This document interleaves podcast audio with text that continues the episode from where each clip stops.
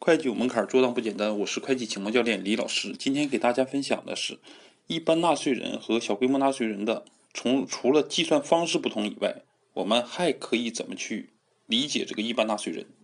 一般情况下呢，一般纳税人使用一般计税方式，小规模纳税人呢使用是简易计税方式。但是对于有些行业的一般纳税人，他本身呢无法取得这个进项发票，或者是很难取得进项发票。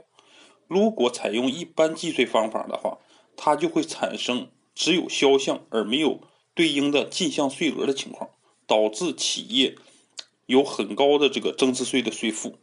所以呢，税务局呢就给了一个折中的方法，就是允许啊这个这种一般纳税人呢采用简易计税的方法。比如说呢，咱们现在这个建筑施工企业，它就有。两种轻包工和假供材这样的方式都可以采用简易计税的方式来计算增值税。